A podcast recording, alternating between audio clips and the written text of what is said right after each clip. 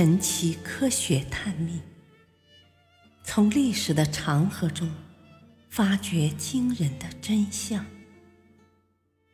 欢迎您收听《历史悬案的惊天秘密》第三部《战争疑云》。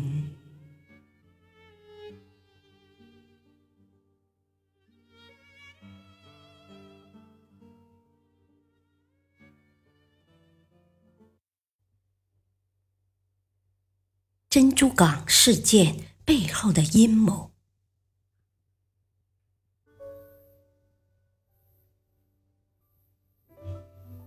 一九四一年十二月七日，这一天是星期天。美国的战舰整齐的停泊在夏威夷海军基地的珍珠港港口里，飞机排列在机场上，士兵们正在酣睡。电台播送着愉快的轻音乐。这时，珍珠港的戒备非常松弛，没有任何防范。可在夏威夷时间七时五十五分，一百八十三架日本轰炸机突然飞临上空，紧接着炸弹倾泻而下，瞬间，到处是震耳欲聋的爆炸声。火光冲天。在这次偷袭中，美国在珍珠港内的建制遭到毁灭性的打击。日本仅以二十九架飞机、一艘潜艇和五艘特种潜艇的微小代价，换取了美国主力舰船十九艘、飞机二百三十二架。和三千六百八十一名士兵的生命，回顾惨痛的历史，我们的心中难免充满疑问。当时二战的战火早已燃起，欧洲、亚洲战场上战火正炽，日本也早已暴露出谋取太平洋战场的野心。珍珠港，美国太平洋舰队的重要基地。何以如此掉以轻心，让日军飞机如入无人之境，疯狂肆虐？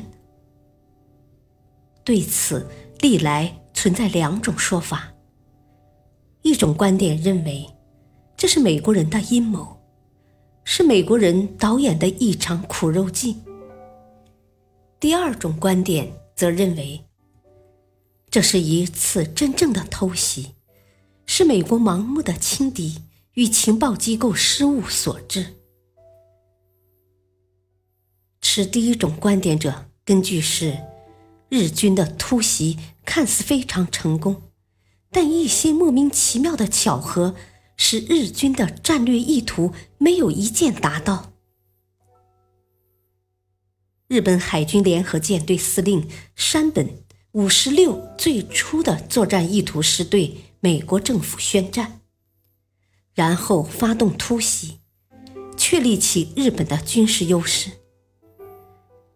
其作战计划中有两个重要内容：一是击沉三艘航空母舰；二是对美宣战的最后通牒必须于攻击前三十分钟递交美国政府。这样做的目的是。通过事先宣战而打击美国的士气，可是，在袭击当天，偷袭的主要目标——美国太平洋舰队的两艘航空母舰以及二十二艘其他军舰，根本不在珍珠港内。而美国政府接收日本大使馆送达的最后通牒的时间，也莫名其妙的推迟了一个半小时。使名正言顺的宣战变成了卑鄙无耻的偷袭。正是由于在递交正式宣战的文件之前，日本就发动了进攻，激起了美国举国上下无比的愤慨。这两个巧合成为怀疑珍珠港事件是美国阴谋的理由。虽然美国解释过，两艘航母。不在港，和宣战文件为何迟到的原因，但仍不能消除世人的疑问。此外，还有人列举了一些疑点，以期能够对美国阴谋论提供佐证，比如美军一些不合常理的军事调动，在日军袭击前。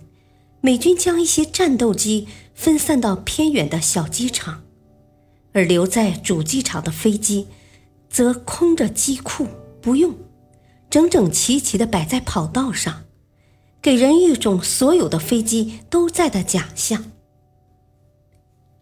袭击开始后，美军升空作战的飞机都是由小机场起飞的，这在电影《虎虎虎》。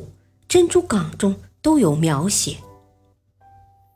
还有，在袭击结束后，美军以惊人的速度将击沉的军舰打捞出水，在非常短的时间内修理好，并且进行了改装，使这些军舰的战斗力上升到新的水平。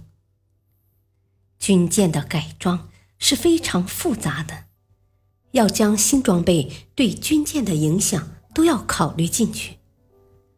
这么多的军舰需要改装，仅图纸就要花费好几个月的时间，更不用说各种设备、材料的采购与生产。当这些军舰开始改造时，工人们发现什么都是现成的，包括图纸、武器、雷达。都是现成的，好像在等待这一天似的。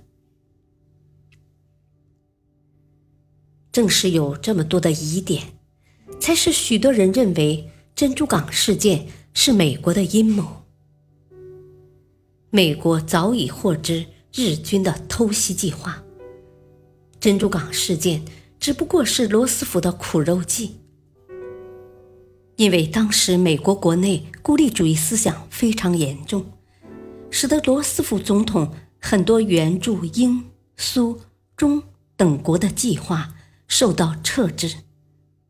而作为极富远见的杰出政治家，罗斯福很清楚，如果不及时援助正在艰苦奋斗的英、中、苏等反法西斯国家，等到轴心国确实控制了欧亚大陆后，美国将无力独自抵抗已经根基牢固的德意日轴心国。